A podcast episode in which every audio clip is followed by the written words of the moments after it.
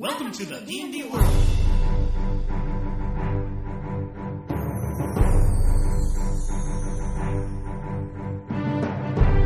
Olá, jogadores e DMs! Estamos aqui para o episódio 10, um episódio muito especial. Nós vamos falar hoje sobre Forgotten Realms. E hoje eu tô aqui com dois convidados muito especiais. Vou pedir que vocês se apresentem aqui para os nossos ouvintes. É, bom dia pessoal, meu nome é Alexandre Yamal, também conhecido como Xande. Jogador de RPG há muito, muito tempo, mais de, mais de 15 anos jogando na na estrada, desde a primeira edição de D&D. É, ó, o Xande é um cara já uma bagagem aqui, vai trazer experiência pra gente aqui no podcast de hoje. E eu sou o Sangue Novo, Paulo Bacará. Comecei a jogar com 3,5 alguns anos atrás e estou acompanhando cada vez mais aqui o pessoal mais experiente e aprendendo sempre.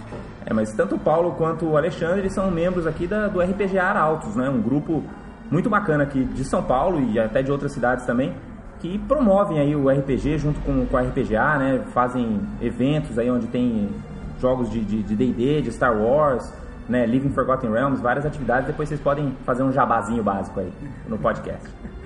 Legal. Bom, então antes da gente começar a pauta de hoje, vamos lá para nossa leitura de e-mails.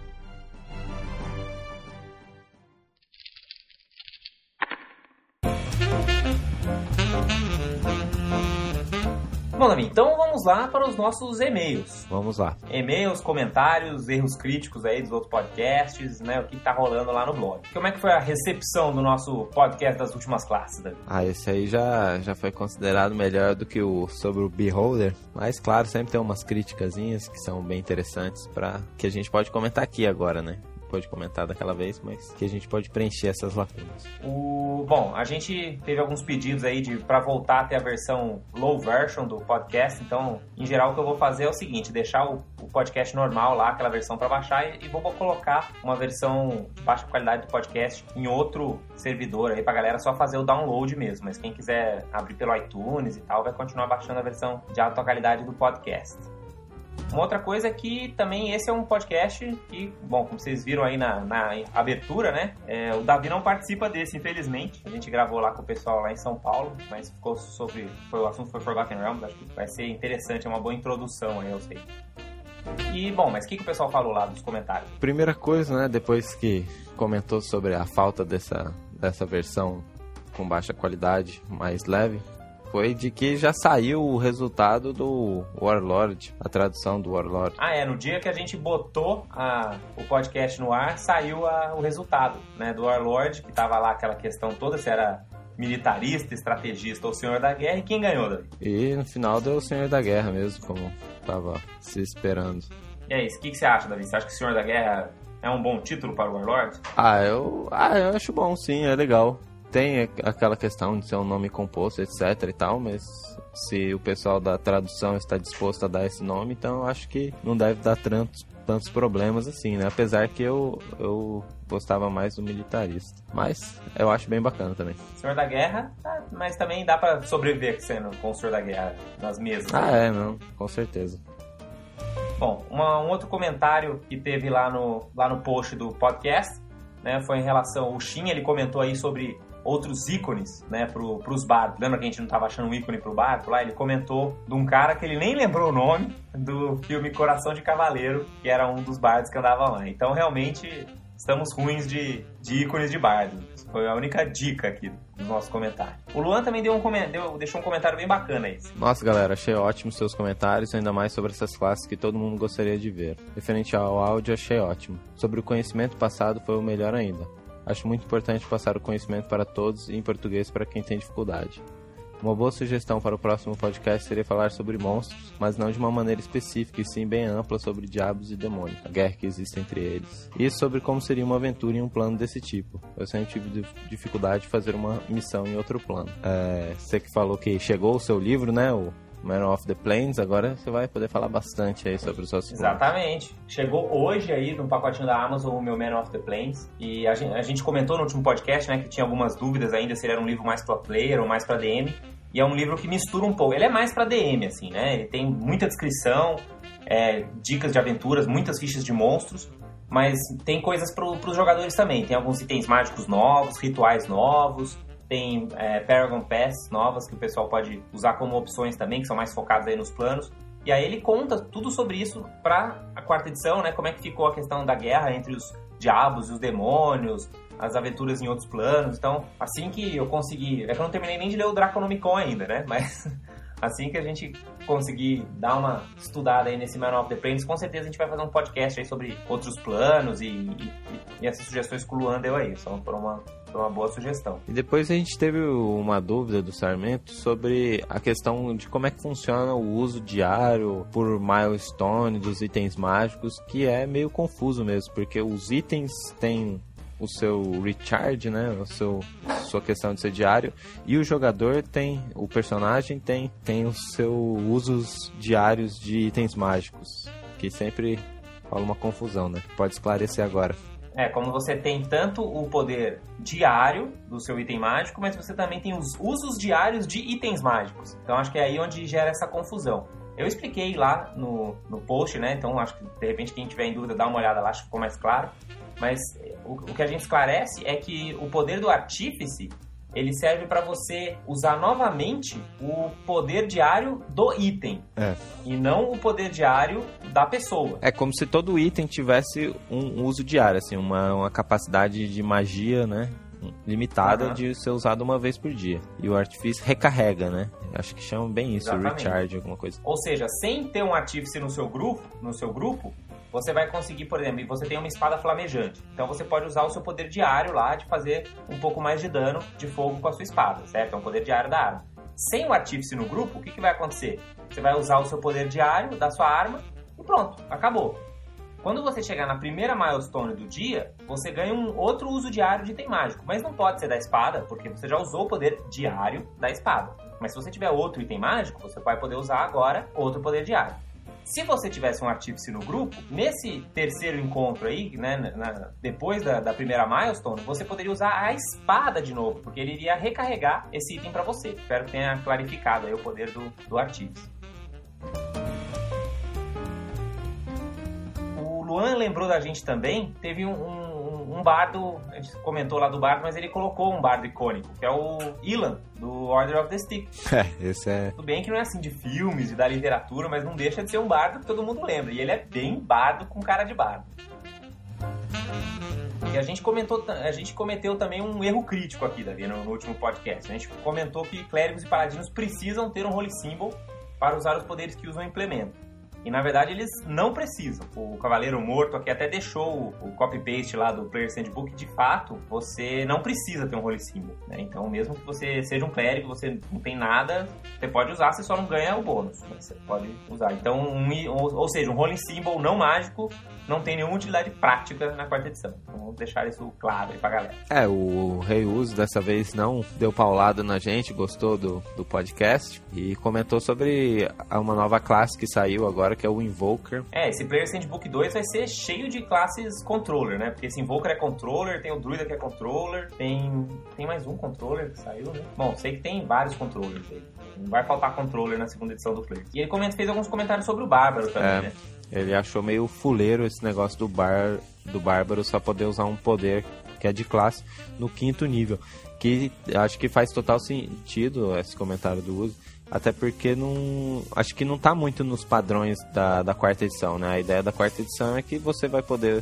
Se é um poder de classe, que a classe já começa com ele, você vai poder usar do nível 1 ao nível 30. Que nem o druida que pode já dar. transformar em animal desde o nível 1 até o nível 30 vai poder fazer. Então, mas isso eles... Não, isso eles já falaram que corrigiram, viu? Aham. Então, só enquanto você procura aí, falar do último comentário do Leandro, que foi que a gente não falou sobre os Power Sources, os novos Power Sources, né? Que tem o do, do Bárbaro, do Druida, que é o primordial, né? É, alguns deles vão usar realmente outros, outros sources de poder, de fato. Outros Sources. Então você vai precisar de mais livros para completar a sua estante de de quarta edição, além do Marshall e do Divine e do Arcane. É, mas basicamente o, o que tem de novo é o primal, né? Que tanto o druida quanto o bárbaro usa. O bardo ele é arcano e o artífice é arcano também. Então, bom, isso foi o que aconteceu de comentários. A gente está lançando um pouco antes esse, esse podcast. Esse podcast vai sair, era para sair do dia, no dia 26, mas ele vai sair no dia 24, véspera de Natal. Então, Feliz Natal aí a todos os nossos ouvintes. Feliz Natal. Porque, bom, porque né, estarei viajando lá, vou encontrar minha família, vou encontrar o Davi, vamos ver se a gente joga um RPG aí. E então já vou deixar o podcast já postado um pouquinho antecipado e a gente volta só em 2008, Davi. Quer dizer, em 2009, né? 2009. É. Só vai- volta em 2009. Isso aí. Também teve um comentário aqui que eu talvez acho interessante falar sobre aquela aventura que eu estava montando para tentar substituir a primeira do Scales of War. É, o pessoal tá cobrando aí, Davi. É, eu, te- eu tenho que fazer mesmo. Eu fiz um pedaço dela e tal. Eu queria fazer ela um pouquinho mais emocionante do que até o, que- pelo, o que, que eu mestrei nela. Assim, fazer ela um pouco mais densa, porque o tamanho que eu fiz ela não é possível ser uma aventura que chegue até o terceiro nível, que é o que a primeira aventura dos Scales of se pro- propõe. Aí então vai demorar um pouquinho mais, talvez, para preparar essa aventura. Bom, beleza. Então espero que vocês gostem aí sobre esse podcast sobre Forgotten. Foi uma conversa muito animada aí que eu tive com o pessoal do RPG Arautos. Ah, queria também recomendar para vocês, quem tiver interesse em outros sistemas, que ouçam também o podcast Vozes da Terceira Terra. Vou botar até uma vinheta, Davi. Ó a vinheta aí.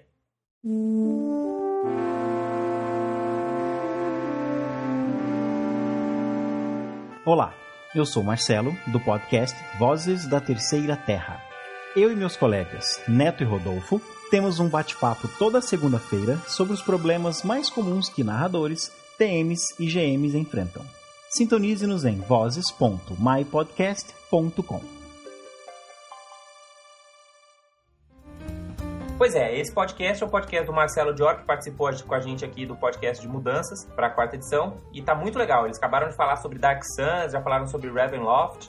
Vale a pena dar uma olhada lá e outros temas em geral. É um podcast interessante. Mais alguma dica aí para os nossos ouvintes, Davi? Ah, só continue enrolando 20. Então continuem rolando 20, aproveitem o cast aí feliz 2009.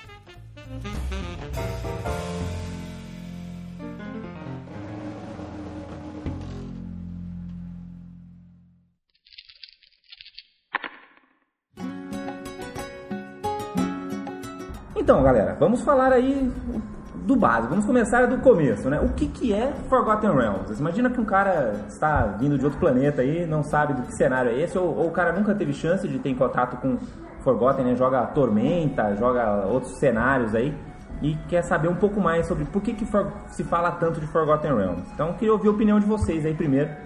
O que, que você acha que é o que diferencia? Assim, que que Forgotten- assim, vamos fazer isso um papo descontraído. Então. O que, vocês acham de D&D? assim, Bom. do, do Forgotten Realms pro D&D. Uh, Forgotten Realms é, não vou dizer que é o, é o cenário mais antigo de D&D que existe, mas é o com maior quantidade de fãs hoje, né? O fato disso é que ele tem uma das literaturas mais vastas, tanto em, livros, pockets, essas coisas, É, vários best-sellers aí. né, vários best-sellers, quanto ah, livros de RPG mesmo, né? Descrevendo o cenário, campanha sets, quem jogou a segunda edição, lembra? Primeira e segunda edição lembra daquelas caixas básicas de, de Forgotten? Não é E- porque abrir RPG tinha tudo um gostinho, né? Que tinha um É. monte de ficha dentro, mapas e miniaturas e coisas. acetatos com grids pra você montar do jeito que você achasse mais importante. Era impossível importar, mas era muito mais legal. Você- E é uma coisa impressionante a quantidade de gente. A gente coloca qualquer aviso que a gente coloca em evento que a gente divulga, coloca o nome Forgotten Realms, a fila de espera para vaga na mesa é, sai até tapa.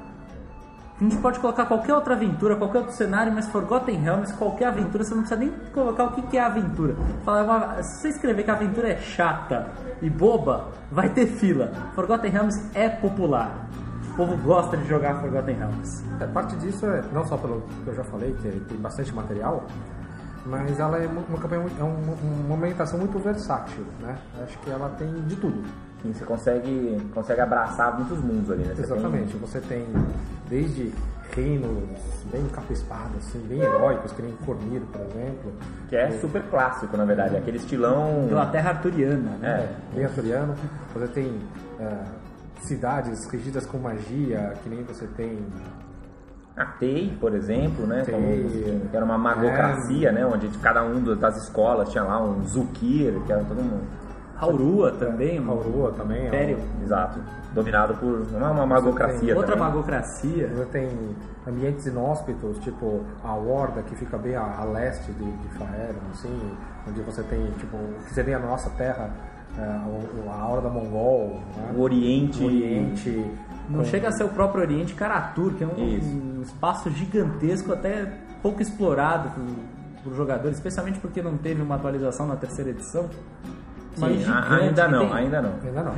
Mas é, é, Também tem, tipo. Ah, mesmo em Anaurok ali, né? Se quiser uma coisa mais de deserto, os beduínos, ou Kalinchança, que é aquela coisa dos gênios, É, né? então, você tem o próprio Alcadim, que era um cenário da segunda edição, também abordava bastante essa parte de gênios, de Oriente Médio, Arábia, essas coisas todas. É que mesmo a gente não querendo entrar no cenário, porque assim, Alquadinha, apesar de ser in Forgotten, ela era um cenário à parte, né? Sim. Agora, a mas- gente, se você, mesmo se você quiser só explorar um pouco desse cenário, Não. Kalinchan já te resolve quase Perfeitamente. tudo. né? Os gênios. Pega outro, no, no sul, no sul, então, que é um espaço super exótico e variado, eu que sou fã declarado de Raffens, tinha uma terra, hoje em dia não mais, mas tinha uma terra só de Raffens. Tem. Como é Que que era viviam lá? Era Lu- Lurien. Lurien. Isso.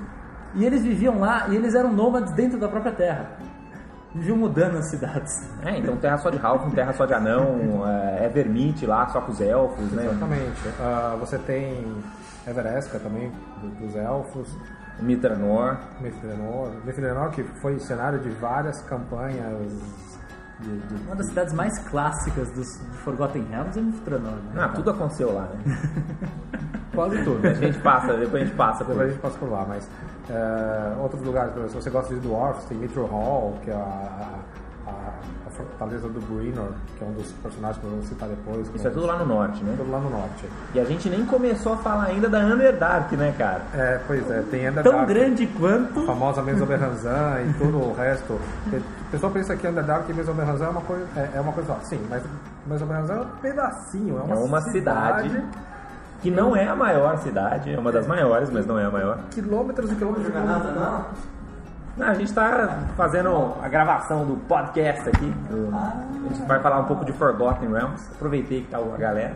Underdark é uma coisa gigantesca. Underdark é uma coisa gigantesca. É, praticamente, se você pensar o continente inteiro de Faerun, Tem lá você tem um por dentro. equivalente embaixo, uma grande cavernona, vamos assim dizer, que é o Underdark. Isso, e vários níveis ali. Tem- Não, dá pra gastar acho que umas 12 vidas de elfo lá dentro. Dá. Ah, não, tem gente que, tipo, se você for bem fundo no Underdark, tem gente que chega, diz que você chega no inferno. Mas nunca foi provado. Ou em Mistara, né? Como é chama do Hollow World, aquela história É. toda. Pois é. Mas Beleza, então é a é a gente- ideia é da, fantasia medieval versátil. Então, mas isso não acaba sendo um pouco de uma crítica, assim, também a, a Forgotten Realms? Tipo, ah, vocês tentam abraçar o mundo e aí você não acaba não criando uma identidade, assim, né? Porque os outros cenários acabam tendo isso muito claro. Forgotten, será que não fica uma coisa muito coxa de retalhos? Não, eu diria que é- é- a identidade de Forgotten é justamente essa versatilidade. De você ter de tudo, entendeu? Você tem, quem jogou a segunda edição, tinha um almanac da Aurora, acho que o Anand lembra bastante disso daí. Um que era catálogo que era um catálogozinho. de- não, não era bem, bem itens mágicos, eram itens genéricos. Ah, era tinha roupa, tinha joalheria. roupa, joalheria, brinquedos. Você tinha o quarteirão dos ladrões, você tinha o cantinho dos magos, que era você tinha itens para montar laboratório de alquimia. É, nas edições posteriores, esse detalhamento, né? Depois da segunda edição, esse detalhamento um pouco se perdeu. Mas a, a, a segunda edição e a primeira edição eram muito ricas nesse tipo de detalhe. Tipo, ah, aqui eu, se eu quiser montar um, um laboratório de alquimia, entendeu? É, onde eu vou? Você tem vários livros, o Auroras era um deles, que você chegava nesse detalhe de você conseguir ter os itens individuais. Tá, então a gente pode colocar como uma outra característica de Forgotten Realms, né? Que é um cenário, querendo, assim, para o bem ou para o mal, é um extremamente detalhado. Existe muito, muito material, muita literatura. Tem, eu vou botar vários links lá no... no Bagagem histórica do, do Forgotten Realms Isso. é uma coisa impressionante. Exatamente. É riquíssimo. Tem, se vocês entrarem lá, tem o Candlekeep, não sei se vocês conhecem esse site. É famoso. Um É um site, site que tem. famosíssimo, material Eles de juntam muita coisa de Forgotten Realms lá, tipo, de, sabe, tira de romance, de e-mail que o Ed Greenwood comentou e tal, e juntam aquilo tudo e fazem um, um compêndio. Você vê o tanto que chega esse nível de detalhe que o Alexandre tá comentando aqui. Eu tava lembrando, tipo, ah, mas é só no, no caso de itens? Não. É, Forgotten chegava num, num nível de abordagem tão grande que, tipo, independente da classe que você fosse, tinha um lugar para você se especializar. Se você era um monge, tem vários monastérios é, que você podia.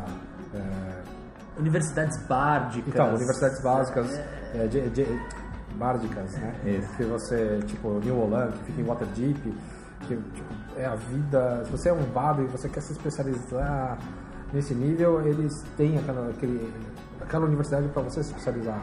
Para magos, a mesma coisa, para guerreiros, para clérigos, independente, é, gr- grandes é, catedrais de cada uma das religiões, dependendo da cidade que você tá. Quando você fala de religião, na verdade, eu lembro de um outro aspecto muito importante de Forgotten Realms, que pra mim, quando eu penso em Forgotten Realms, eu falo, ah, vamos jogar em Forgotten Realms. Pra mim, a primeira coisa que vem na minha cabeça é o Panteão.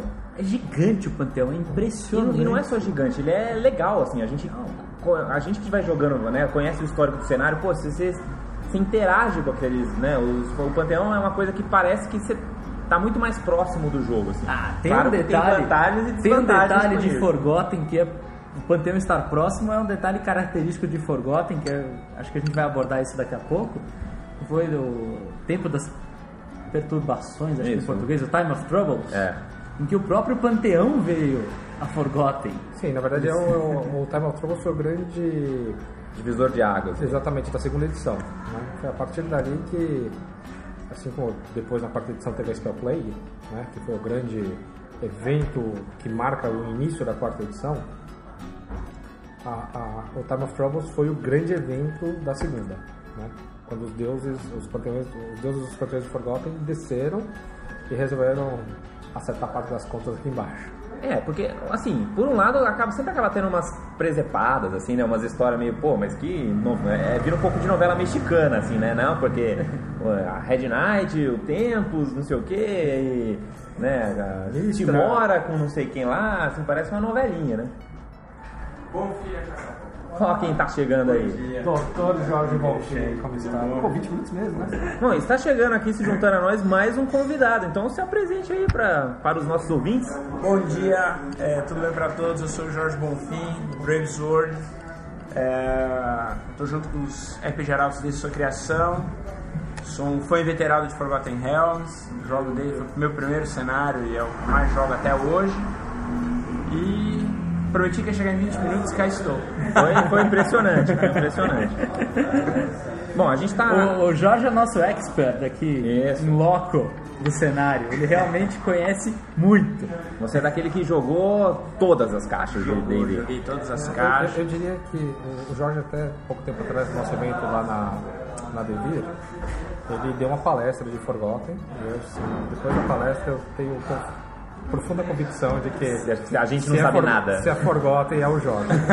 eu perto do Jorge, eu vou me limitar a voltar a falar de Greyhawk, que é o que eu sei falar direito. Então, a gente, tá- a gente começou assim, co- comentando sobre o que, que é Forgotten, por que, que, ele, o que, que ele tem de características como cenário, assim, né? Por que, que ele é diferente dos outros, o que, que ele atrai e tal. E a gente tá comentando em relação à versatilidade do cenário, que ele tem um pouquinho Certo. de tudo, que ele jun- tenta juntar várias coisas. Certo. E Desde aí, Kalin, da, da variedade árabe de Kalinchan, a Alcadim. Alcadim, a, a Horda lá, o, os Tuigan, né? A Naurok, Naurok, Waterdeep, Mithranor, Underdark, etc. É verdade, o cenário ele foi criado com uma proposta da, da, da então TSR para difundir e colocar todas as culturas, grandes culturas é, do cenário num mundo de fantasia. É, a gente nem Inclusive, comentou do, né, do, também dos egípcios. Exato. tem, todo- tem todos esses, esse Tanto o o Ed Greenwood, uma, em uma ocasião, falou exatamente isso: que o, por que reinos esquecidos? De onde vem o nome?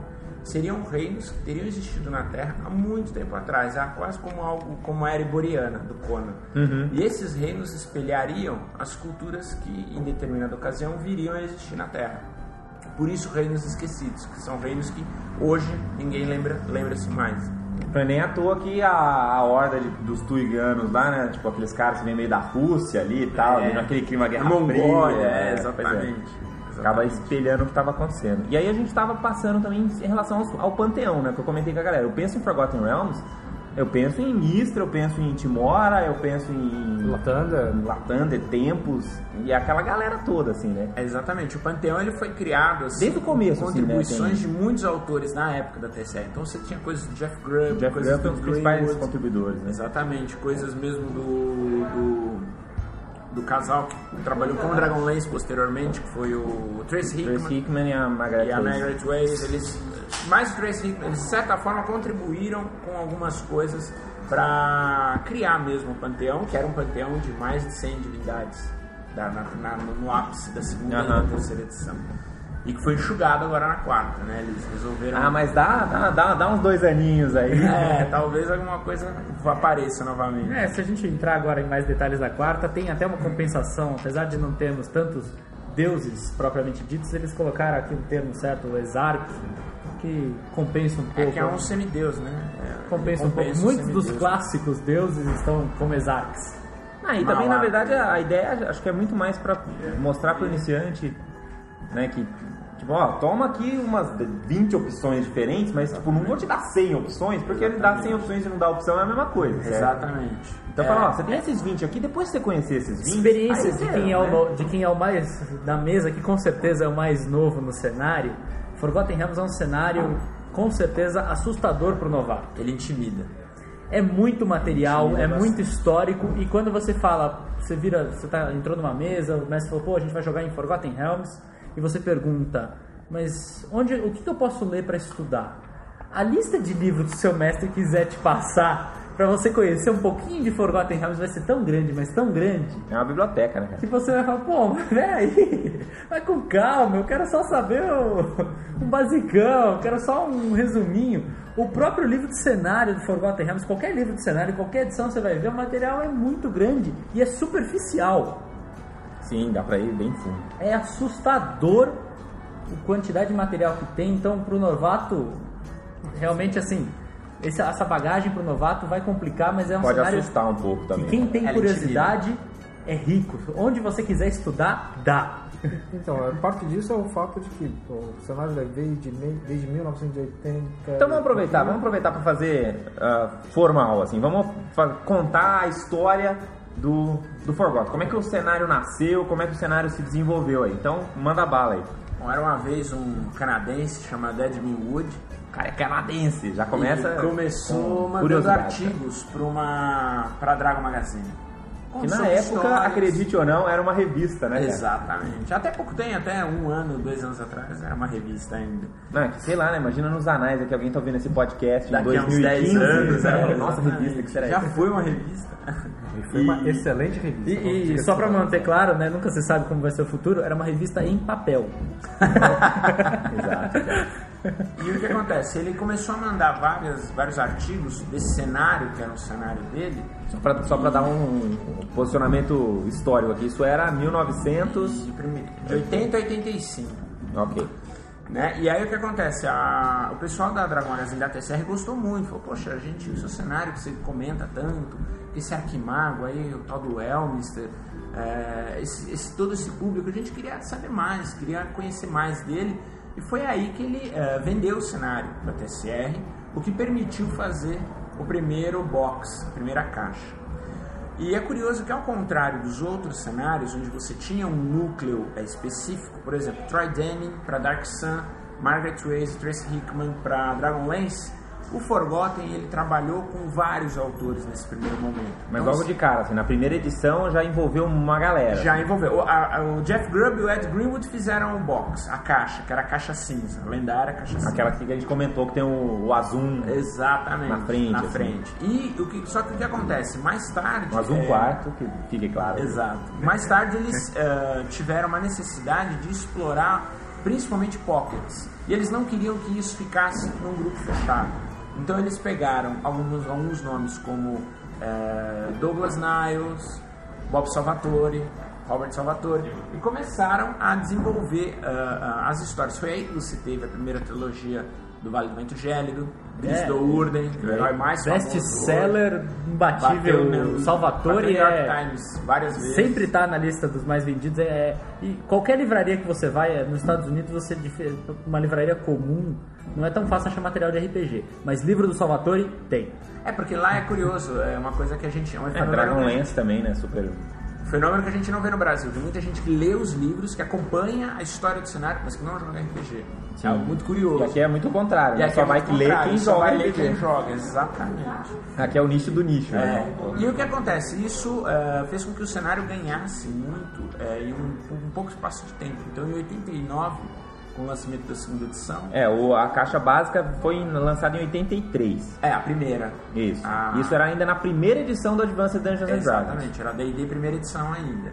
Que durou, perdurou até 89, salvo engano, Xande. Isso mesmo, né? Acho que foi por aí. Um pouco antes, acho, 88. 88, 89 foi quando foi lançada a segunda edição e aí saiu uma nova caixa e o livro Forgotten Realms Adventures, que uns adoram, outros odeiam. Então, o Adventures não era da primeira edição ainda? Foi segunda edição. O, é curioso, o Dragon, o Dragonlance Adventures é a primeira edição. O Forgotten Realms Adventures é a segunda edição. Entendi. E aí é, foi ele que primeiro fez a transposição do Forgotten para a nova roupagem. Isso, é isso mesmo. lembrei, lembrei porque ah, o livro do Greyhawk e do, do Dragonlance era, uma, era um livro de borda laranja, Porque era a primeira edição. porque era a primeira edição, lembrei disso agora. E o do Forgotten O do Forgotten não, o Forgotten já era borda já era preta.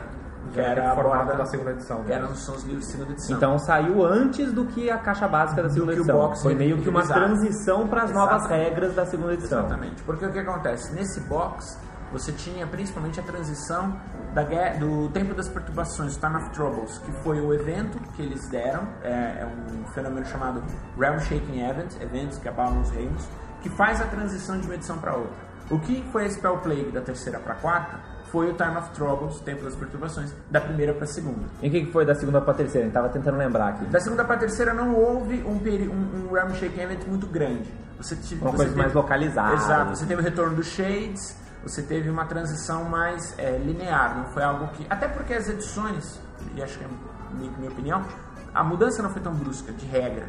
O que não empreendia uma mudança tão brusca de, de, de evento em loco, né? evento no cenário. Mas da segunda para terceira, aliás, da primeira para segunda e da terceira para quarta, foram dois eventos bem. Tanto que da quarta tem esse gap de 100 anos. Né? É, com certeza foi a maior ruptura que, que aconteceu aí. Exatamente. Bom, e aí a gente tava lá, saiu essa a, a segunda caixa, né, do ó, Advanced Dungeons and Dragons segunda edição, que a capa era aquela, aquela- uma colagem assim com a mistra, não era uma coisa assim? É, a Symbol, é o na capa, isso, é. Exatamente. É, Essa caixa, ela foi... Ela foi, eu acho que a primeira caixa que começou a chegar assim, de fato pro Brasil em maiores números. Então, é Porque curioso. a caixa cinza ela é meio rara por aqui, né? Então, chegou uma versão da caixa cinza, preta, só que com o mesmo material dessa caixa, do Elmista. Ah, E, eu, inclusive, eu tenho um amigo que acho que é o, ele conseguiu fechar a coleção de Forgotten segunda edição. Ele comprou essa caixa achando que era antiga e não era. Falou, caramba, o material é igual. Que era a capa com azul na capa, só que ele de borda preta. porque foi esse. Eu tenho essa caixa. Aí, ó. E é o material de segunda edição. É, exatamente. já. Exatamente. Porque aí essa caixa, essa caixa da segunda edição foi o que gerou os livros de Forgotten Realms que foram traduzidos. Exatamente. Sim, Foram lançados pela Abril, Foram lançados Abril. pela Abril, exatamente. Foi o primeiro, a primeiro, foi o primeiro cenário que... que de- Eles lançaram em formato de caixa aqui também? Não, Não, eles Não, lançaram Foram os livros, né? Eles É, lançaram eles dois lançavam um pacotinho, um, tipo um envelope Ah, plástico. era aqueles dois kits das bancas, é verdade. E aí você tinha, por exemplo, metade dos encartes no, no, no- num, num desses envelopes e a outra metade vinha nos outros envelopes. Isso. Eles fizeram a mesma coisa com o Undermountain. Sim, A sim. aventura de Undermountain, eles eram dois ou três cadernos, se não me engano. Três cadernos. E aí eles quebraram em três, três fascículos. É verdade. Exatamente. E Que aí, vendia na banca, tipo um blister que você vendia na banca. assim. Ah. Que foi, foi- então, que foi do, do AD&D da época da Abril, né? Então, isso valeu até... Quando que saiu a terceira edição? 2000? 2000. 2000. 2000. 2000. Foi na fundação da. Foi dois anos depois da fundação da Santa Graça. É. E aí, quando saiu a terceira edição, bom, vamos lançar um outro Forgotten Realms. Exato. A terceira edição, é, e depois até um fato curioso, quando nós chegamos na quarta, eu vou contar pra vocês, eles precisavam de um cenário e eles queriam que o cenário, o, que o, o cenário, o conceito de fantasia medieval não denotasse tanto a nossa fantasia histórica, que era o que acontecia às vezes com Forgotten, sabe? Aquela evolução natural, espada, arma de fogo, etc. É Chegou a acontecer por um certo tempo. Tomar cuidado por, né, pro negócio Ex- sair do, do jogo, né? Exatamente. Então eles falaram, não, a gente quer fazer um cenário fantástico. Então, coisas fantásticas. Aquelas armaduras de espinhos, a terceira, aqueles, aquelas armas duplas, foi algo que tentou fugir Coisa que não necessariamente é do histórica. conceito né? histórico, exatamente. E aí eles escolheram Greyhawk como cenário padrão, que foi o cenário que funcionou por, todas as, por todos os livros. O que, é até, o que é até D&D. curioso, né? Porque Greyhawk, na verdade, acho que era um que evocava muito mais essa questão do lado histórico, né? É, Mas eles quiseram trazer isso de volta no, em Greyhawk.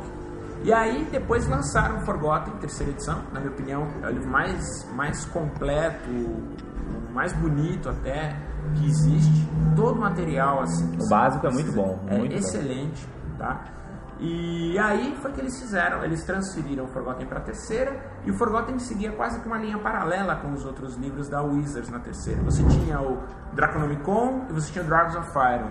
Sim. Você tinha o Book of Exalted Deeds e o Heroes of Valor. Aí o Savage of Savage Species, o Races of E o Race of... Exatamente. Que seguiu meio que um paralelo. Enquanto a linha básica se dedicava a Greyhawk, essa linha de O Fates and Forgotten. Phantoms também foi parecido. Exatamente. Foram vários livros mesmo assim. Essa linha paralela se dedicava exclu- especialmente a Forgotten Realms. É, a terceira edição acho que rendeu bastante coisa, né? Não tanto quanto o AD&D, porque a gente tem suplementos infinitos praticamente, assim, Mais na minha última 140. contagem. É, é que você tem que lembrar sempre que. Tipo, quanto tempo nós tivemos para desenvolver a terceira edição? Nós tivemos de 2000 até 2000 Até agora. e 2000, 2008. É. Então tiveram 8 anos para você desenvolver material 3.0, 3.5 para Forgotten. Não, e, sa- e saiu bastante coisa. Isso, saiu bastante coisa. Mas segunda edição, se você parar pra pensar, é de 81. São 15 anos, né? São 15 anos desenvolvendo material, cara. 15 anos é muito tempo. É o dobro, né? E, e assim, e- e gente dedicada só para aquilo. Ah, e também mudou um pouco também o foco, né? Você pega assim, tinha muito suplemento bem mais barato, digamos assim, né? D&D, Exato, era- coisas em era- preto e branco. Era outro, era outro sistema, outra sistemática. Outro os approach boxes, editorial e tal, é Eram os bem- boxes, os mapas, etc. E isso passou a ser os livros. Porque saiu muito né? material de, de- de expandindo o cenário ainda na terceira edição. Isso que eu fiquei impressionado, assim, né? Eles ainda tinham espaço para crescer e. Não, e vamos pegar esse- o norte, vamos pegar não sei o que, e adicionaram coisas novas. Assim, tanto que um dos meus autores favoritos da terceira edição, que nem foi um dos caras que ficou tão envolvido no começo, é o, é o Shankar Reynolds. Que eu acho que escreve muito bem, assim. É o. Como é que chama aquele? Unapproachable, East é um dos meus um dos suplementos favoritos O Eric. Alboyd também é excelente. Muito bom também. muito de Forgotten. Escreve bem muito dele. E enfim, né, depois de, como o Xande comentou aqui, 8 anos de de D&D terceira edição e 3,5 também. Quando saiu a 3,5 foi quando eles lançaram o Player's Guide, né? Exato, Player's Guide foi a atualização de Forgotten para a versão 3.5. E dentro do cenário, a única coisa que aconteceu, eu acho que foi a volta dos Shades, foi nessa época, não foi? Não, a volta dos Shades não, foi não. na terceira. Foi no- começo da Isso, é terceira. verdade. É, é a última coisa que acontece no timeline da terceira edição. né? Exatamente, que é o. Tanto que você pega o livro básico do Forgotten, da terceira edição, Já tem no finalzinho shades, você tá. tem lá toda a descrição dos shades. É verdade, é verdade. Exatamente. E o que que foi? A terceira teve um pouco de atualização, acho que na 3,5, já nos últimos livros, Powers of Faerun, e aí com alguns romances que atualizaram algumas É, coisas. na verdade, o que foi atualizado. Ah, teve a questão de Loki lá, Exato, de então, na, no Player's Guide eles dão um, um approach dos dois eventos que começaram na terceira. Olá. Que começaram na terceira e continuaram até agora. Que foi o, o Retorno dos Arquimagos, dos Netereses, de Shade, e a War of Spider Queen, que não tinha acabado ainda, você só tinha três É. livros quando ele foi lançado. Exato. Foi talvez o evento que, que se, se a gente teria um evento para encaixar na, da- na evolução da 3 para 3,5, seria. É curioso que eles War usaram na terceira edição esse approach bem forte de fazer esse, de avançar esse metaplot, né? Exato. Que antes, claro, fazia-se, mas não era uma, eu acho que não era um esforço consciente, né? Então, ah, vamos lançar um suplemento da horda, ah, beleza. Era mais pensando no suplemento do que pensando no timeline. Os assim, do livros é, é, eram baseados no que eles faziam de schedule de agenda para os suplementos. Exato. Ah, a gente vai fazer um suplemento da horda. Ah, então vamos lançar uns pockets para a galera ler, entender, e a gente lança o box. Agora é Isso. o contrário, os livros saem com, tendo em mente o desenvolvimento Isso, foi muito mais cenário. ligado, assim, Exatamente. Né? Exatamente. No final, acho que da 3,5, a gente tem também umas atualizações interessantes, até um, um livro recomendável para quem quiser ver, quem não tiver tempo de ler os pockets, que são excelentes, são infin- mas são infinitos. É um, foi, foi primeiro um trabalho virtual de um fã que de tão bom foi transformado em livro capa dura da Wizards com a autoria dele, que é o The Grand History of the Helms. Ah, é, tá aqui com a gente em mãos. O Brian R. James. Foi um trabalho o Ed curioso. Greenwood. Porque. É, o Ed Greenwood tem que botar em todos os livros de Forgotten, não tem O como. que, que acontece? Esse fã, ele foi muito curioso. Ele, todo, todo suplemento de Forgotten, por exemplo, você descrevia determinada região, você tinha a linha do tempo daquela região. Então, o box que descrevia Netheril na segunda edição tinha a linha do tempo de Netheril. Então, o que esse fã fez? Ele, na verdade, consolidou... Ele compilou tudo num Exatamente. livro só. Exatamente. E Ele pegou ainda- todas as pontos de referência, tempo, É, ajustou, juntou. suplementos, linhas de, de romances. Então, por exemplo, para quem tem curiosidade, um dos temas mais que a gente já comentou, mais ricos em Forgotten Realms é Mithranor. Exatamente. Mithranor era uma cidade, é, cidade exemplo, é, tem outras cidades que imitam Mithranor ao longo do- dos reinos, mas em determinado momento da história ela cai com uma invasão. invasão do exército de Yugoloths. Yugoloths, espécie de demônio. Demônio, depois vem Draul, depois vem a peste. É, Tem é, tudo. é, Tem Fire. Ela é, a, É um lugar bem zicado é lá. arrasado e abandonado pelos elfos. É, na é segunda um metal curse daquele Não, não, a gente falava sempre que se você, se você tá na segunda edição jogando Forgotten Realms e você vai pra Mithranor, a gente fala, ó, você tá pelo menos no décimo nível, né? Porque menos que isso, a chance de morrer é muito grande. É, o War of Spider E depois disso, a chance de morrer é média. Então, Não, na quarta edição, por exemplo, já ficou mais tranquilo, porque depois que os Eladrins Elfos meio que retomaram Mithranor... É, então, tá era mais exatamente o tá que eu ia mais falar. Bem no final da 3,5, o, um, um dos, acho que hoje em dia, acho que talvez seja uma das cabeças mais fortes no desenvolvimento do cenário, que é o Richard Richard, Richard Baker, agora ele escreveu tá uma trilogia, que é a trilogia do último Metal, Last Metal Trilogy, que é, real- é exatamente a retomada de Mithranor pelos elfos. Então, é um plot que aventuras e campanhas envolviam esse plot e ele transformou isso daí numa trilogia excelente, muito bem escrita. Exatamente. É, se você quer uma aventura que se passe aí por todo o histórico do, do cenário de Forgotten Realms, não tem lugar melhor do que. E agora, né? no final da 3,5 ali, ah, só alguns anos depois, né, você tem o livro lá, você tem o livro da terceira edição, você vai ter um avanço de acho que uns 3 ou 2 ou 2 a 4 anos para chegar a essa, essa trilogia do último Metal. E você tem isso daí que é a retomada de Mithranor, então na quarta edição já é uma cidade élfica bonita. É uma metrópole. Ele Metrópole. volta a ser a glória do que foi antes. Inclusive é curioso na. É mesmo porque os elfos voltam dos de Vermite, né? Tal, Exato, exato. No of Spider Queen, os Drows fazem uma passagem Mithril. Então você vê Pitfind, você vê criaturas assim que pessoas com menos de nível 18 não enfrentariam com facilidade. Se a gente colocar uma pra quarta edição, menos de nível 25, ela não rola. É, é Você verdade. tá épico, amigão. Não, então fica na sua aí. Bem Com isso. certeza. Bom, então, é, esse foi o último suplemento que saiu da terceira edição, né? O The Grand History of the Realms, recomendo fortemente, a capa muito bonita aqui, com o Drift. E olha, quem se preocupar, não, puxa, o material está desatualizado, não, fique tranquilo, o livro é inteirinho histórico, não tem nenhum Ah, não, dado é mecânico totalmente edition free. E compatível 100% com a quarta edição. O livro da quarta edição recomenda que você tenha o Grand History of the Realms. Bom, então foi o que aconteceu esse ano, né? Em 2000, estamos no finalzinho, mas no meio de 2008 aí saiu a, a quarta edição do D&D e logo como a primeira, né? O primeiro cenário aí do, da quarta edição, o Forgotten Realms Campaign Guide, tá aqui também em mãos, o Paulo trouxe o dele, né? Uma capa muito mais sinistra do que todos os outros Forgotten Realms ever. Quem que é essa figura da capa do... É um shade, um dragão. É um shade genérico. É um shade genérico. Já indo pra você ver como muda o approach, né, cara? Ah, Falando, ó, cara, os heróis agora são você. A gente vai botar na capa um vilão, cara. A gente não vai botar o Elmis, a gente não vai botar o Azum. É curioso que a primeira, a primeira prova de capa do Forgotten era o Drizzt. Era uma capa só com o Drizzt. Só que aí, exatamente por causa disso, os editores, a, li- A linha editorial a linha editorial pensou, falou, não, aqui, tudo bem, o Drizzt e o Elmister estão nos cenários, o Drizzt é mencionado pouquíssimas vezes, o Elmister Sim. tem um boxzinho, por quê? A ênfase é os jogadores. Exatamente. E o fato curioso, que até saiu naqueles livros prévia de quarta Me- me- edição, mesmo o Player's Guide, né, cara? Na capa do Player's Guide tem dois aventureiros genéricos. dois aventureiros assim. genéricos, exatamente. Um elfo e um anão. É, E um orc morto ali. Drow é um anão, é. É o Bro. E um fato curioso que, que a Wizard cogitou por muito tempo seria que, enquanto o Greyhawk seria o cenário oficial da terceira, quando eles pensavam na quarta edição, eles queriam e chegaram a cogitar que o Forgotten fosse o cenário oficial da quarta edição. Nos livros básicos, eles tratassem de Forgotten como fizeram com eh, Greyhawk na, anteriormente. Só que isso mais tarde foi abandonado, até pela riqueza do cenário, eles queriam algo que os jogadores tivessem mais familiaridade e começar ali. E aí eles fizeram uma mescla de panteões, E aí eles exemplo. fizeram uma mescla de panteões e um cenário que eles chamam de O Mundo. Por que O Mundo? Pode ser o seu mundo.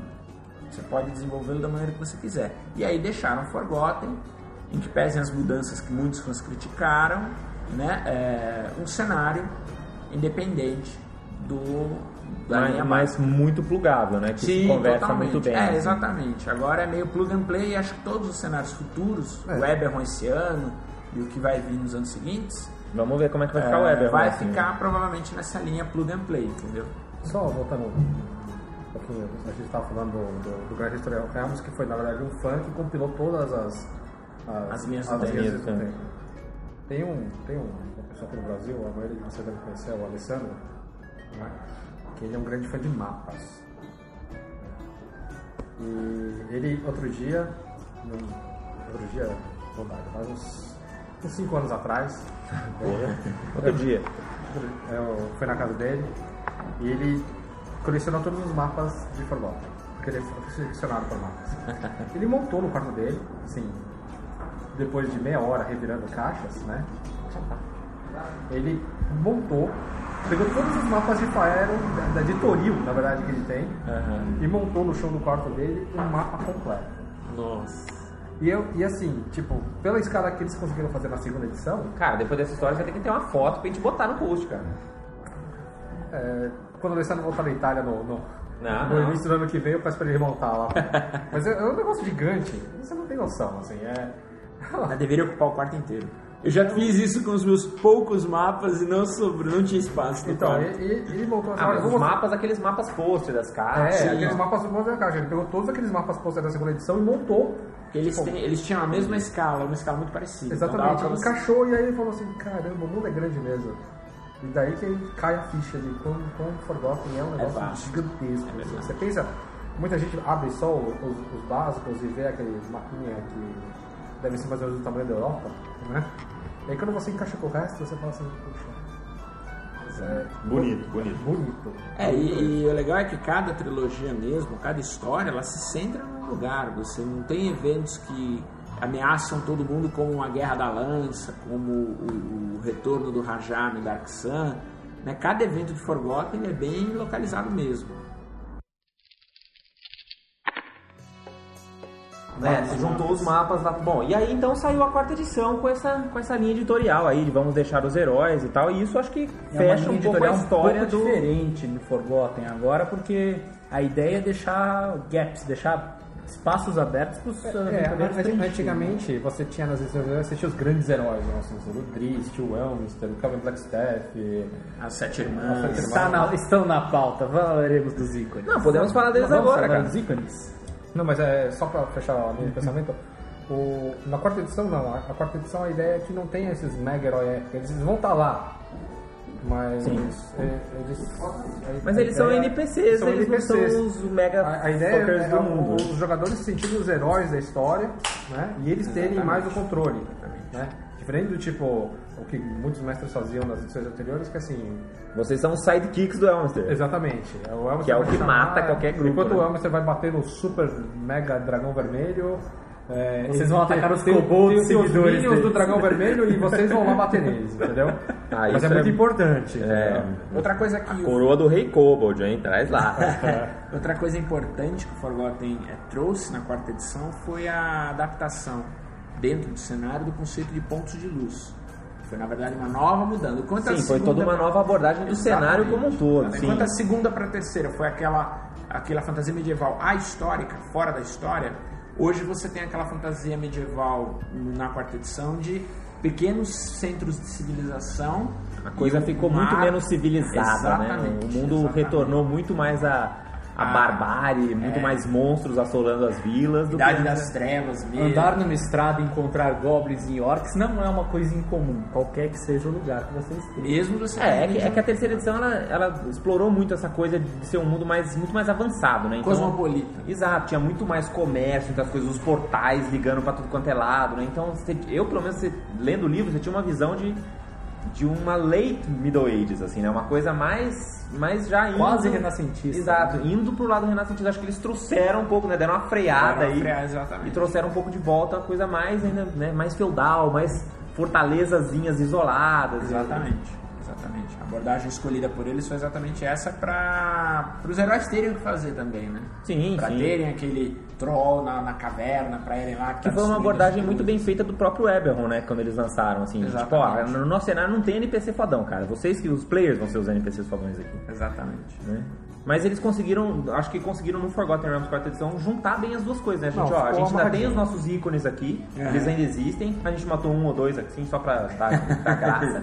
Pra mostrar que nem todo mundo é imortal. Exato. Mas, mas eles não, eles são non factors, eh, sabe? Eles não estão fazendo nada, assim. Vocês têm que fazer ou então ninguém vai fazer. Exatamente. E isso é uma abordagem bacana. É aquele negócio, você vai salvar o mundo. Né? Não, mas tem o Super Mago. Não, dane-se. Não, não, não tem. Esse que é Você vai salvar o mundo. Tá entendendo? Não, e ele, não seus tá- ele, tá- ele foi afetado pela Spell Plague, Então, ele vamos- ficou meio. Vamos entrar no exemplo. O Super Mago é o Minster. O Elminster. O Elminster Acho que é o é. personagem mais clássico. Cara, o, pra começar, o Ed Greenwood é o Elminster. Quem já olhou o cara é o Elminster. Exatamente. Não, é- Ou o irmão daqueles Não, caras o Elvis ele é um pouco mais magrinho que o Ed Greenwood. Pelo menos na, na, na Gen Con desse ano. É, o Elvis, tava- você compara o Elvis, você compara o Ed Greenwood. Na verdade, assim, É que o Elminster quem, tem os poderes mágicos, né? Pra impedir, assim. a- pra, quem, pra quem vê fotos, o Elminster já foi o Gandalf. Muito parecido. E já foi o Sean Connery. Ele já foi o Sean Connery. Entre as 3,5 ele é o Sean Connery. É o Sean Connery. E voltou agora a, ser, a ter um quê de Gandalf, né? É, chapéu pontudo. Chapéu pontudo, aquele cara mais recluso. Não, É que ele é o ícone mago, né? Assim, não tem Exato. como negar, né? Qual, qual foi a inspiração direta? O Gandalf, né? O, Ma, o Merlin, os magos icônicos aí, né? Exatamente. Então, E ele, e ele, era um, ele já era um personagem que surgia das- dos primeiros contos do Ed Greenwood, né? Então ele- Exato. Nas primeiras histórias. não ele tem como tirar o Elminster e falar que é Forgotten. Não, porque não. quem, quem não gosta do Elminster, desculpa aí, cara, você não gosta de Forgotten. Porque o cara tá lá, cara. O- ele, é, ele é o ícone, junto com o Hastening de Dragonlance, ele é o ícone de mago. Mas E o lá. Círculo dos Oito de Greyhawk, né? Tem sim. vários, são vários magos lá também. Além deles, acho que a gente tem também outro. Aí, diferente do Mas que o aconteceu. ficou loucão agora, né? Então, o que eu ia falar? O Elminster tá meio. meio. mais Insano. pra lá do que pra cá. Só Não, que ao dá, contrário. Vamos ver onde vai dar. ah, ah, ao contrário do que aconteceu, o Elminster continua vivo, tá meio. tchananã, mas tá vivo. Mas ao contrário dele, hoje em dia a gente não tem outro, outro outros personagens. Não é um personagem, é uma família, são irmãs. As Seven Sisters não estão tão presentes hoje em dia nos reinos como eram. A Simbu ainda existe. Ele saiu também do controle de Aglaron e parece que vive junto com o Elminster cuidando dele, porque a Spell Plague, a praga mágica, teve um efeito devastador De nele. rainha huge motherfucker de Aglaron para a enfermeira A do maior Elminster. spellcaster E do fazendeira dos Cara, vales. isso aqui é downgrade, né? que isso? Mas e sobrou mais algum ícone huge motherfucker nos reinos, assim? O Drizzt é mencionado em poucas, poucos lugares. Ah, é que o Drizzt nunca foi movie é, world shaker, né? É. Ele sempre ficou na dele, assim. Ah, você tem vilões muito poderosos. O Kelvin- Astan- o Kelvin tá lá ainda? O Kelvin morreu ainda na terceira. É, o Kelvin já era. Mas ele deixou uma linha de seguidores uma- da Black Tower, né? É, Ainda ele criou, do- existe agora o Blackstaff, que é o arquimago de Waterdeep, que é um posto é, que vai, é passado. Ou seja, que dá pra ir pros players. E dá para os players, exatamente. Agora, os Astan que você ia mencionar é um. Os Astan mega- hoje é, um, é o grande vilão do cenário, talvez um dos vilões mais poderosos do cenário, excetuando-se os deuses. Né? Ele é o grande dono imperador de uma mega Pra de quem legião criou- de necromantes. né? Exatamente. Não, e pra quem conhece o, o cenário histórico, Tai era um lugar mágico, os Red Wizards de Tai, os Era um lugar de muita intriga. Cada mago vermelho que controlava uma cadeira da- da- das escolas, Conspirando os outros. né? Exato, eles conspiravam muito entre si. E no final da terceira edição existe a trilogia Hentai. Zastan dá um golpe, toma o poder de todo o reino, É um Lich, né? dissolve. Ele é um Lich, muito poderoso. Ele faz um ritual para se transformar em um deus. o livro descreve como o mais poderoso dos deuses e o ritual não dá certo. O efeito é, Negativo? é, negativo é que 80% das pessoas morrem em Tei. Então Tei é um reino de mortos-vivos hoje. Com Zastan como seu overlord. Pelo menos, pelo menos o mundo não acabou, né? Que nem quando o Carlos resolveu fazer É, isso. exatamente. Menos mal. Em compensação, os Red Wizards que conseguiram sobreviver e não serem escravizados saíram de Tei e agora estão espalhados pelo mundo. É, que tinha aqueles enclaves de- todos já, né? Em- em- Eles são mercadores. mercadores. hoje. São mercadores e não só. Quando você fala na quarta edição Mago Vermelho, você não mais os relaciona a Tei, você relaciona a mercadores, às vezes até quase que ciganos que viajam de um lugar ao outro, tem alguns centros. Vendendo item mágico, Vendendo item mágico. ou que conseguia ali, né? Mudou muito esse conceito, então, né, do que era uma coisa assim que era mítica, né? Puxa, um mago vermelho de Tei. Hoje em dia. Assim como a Symbol também rolou um downgrade. Pois é. Não, os tempos mudam, né? Tem que acontecer alguma coisa. Exatamente. Agora, em compensação, Cormir, que não tinha mais o rei, que, né, que tava lá sem rei, aquela Tinha coisa, Adão o rei de morreu, Ferro, tá, tava. Agora a coisa tá, tá encaminhando lá em Cormir. É o Foril, é o rei atual. O rei atual tem o é rei velho Foril, e é tem o- e tem o rei novo, né? herdeiro. Inclusive, está muito parecido com Camelot a história. Você tem o herdeiro legítimo, você tem o, o, o, o Mordred, pseudo Mordred, que quer também o controle da, da, de Cormir. E Cormir hoje é quase. O nosso amigo Sembiano colocou um post no, no- no fórum do, do site RPG Heraldo, que ele, ele, ele, ele coloca Cormir como se fosse parecida com Gondor, assim, o único centro de humanidade naquela região cercada ali.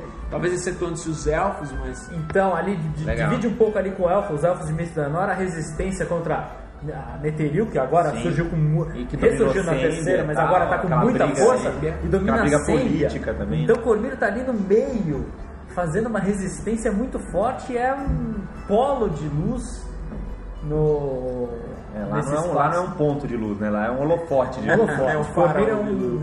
farol gigantesco. É, é a- o farol de Alexandria.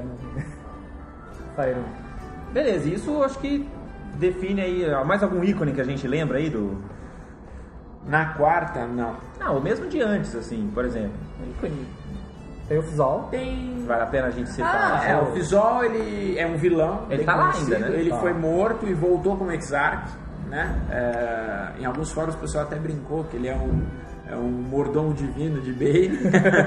que o mas portfólio todo- dele é todo serviço clérigo- ao mal. Todo clérigo não deixa de ser um pouco de mordomo da É, mas acho que aí tem um ponto que a gente até esqueceu de mencionar, que era um outro, um outro lugar de, de mítico de, em campanhas e aventuras que é são Zentiukip. Zentiukip. Exatamente. Ah, mas também mudou bastante, né? Se for pegar o histórico todo, assim, tantas vezes já caiu, já tomou, já Não, brigou, é, já é arrumou ruim, porque eles deveriam já ter. é, Eu acho que o cenário agora poderia ter mantido os Antioquip. Ele novamente foi atacado por causa das guerras entre. Só que dessa vez foi. Os Shades falaram: não estamos para brincadeira. O, o que, que aconteceu? O Fizou fez um acordo com os Fairis, arquinimidos dos Shades, e os Fairis e os Shades descobriram. Destruíram os Antioquip, acabaram com o Zenteren, com o polo de poder do Zenteren ali e mataram o Fizou.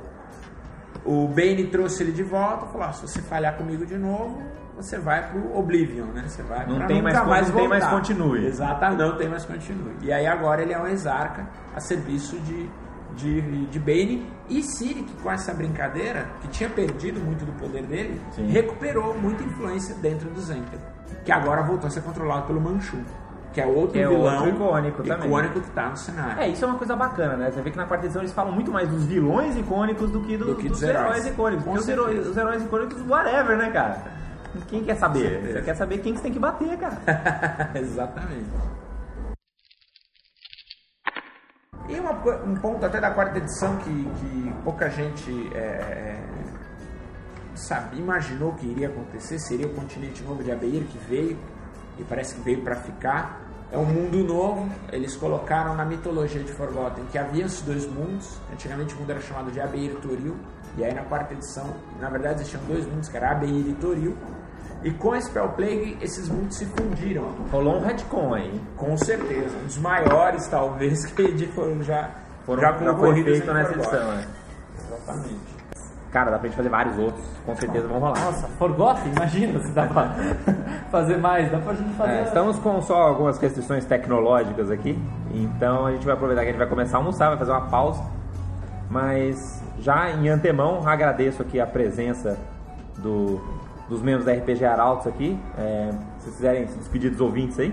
Só o jabá antes, né? Por Com favor. todo o jabá, www.rpgarautos.com.br Se você quiser saber sobre RPGA, sobre eventos, agora a gente está também com outro foco, a gente está entrando um pouco também em Pathfinder, Pathfinder Society. Não, e vários, e vários artigos legais também lá, vale a pena fazer o cadastro só para acompanhar os artigos que o pessoal publica lá, vale, vale a pena, é bem, bem bacana.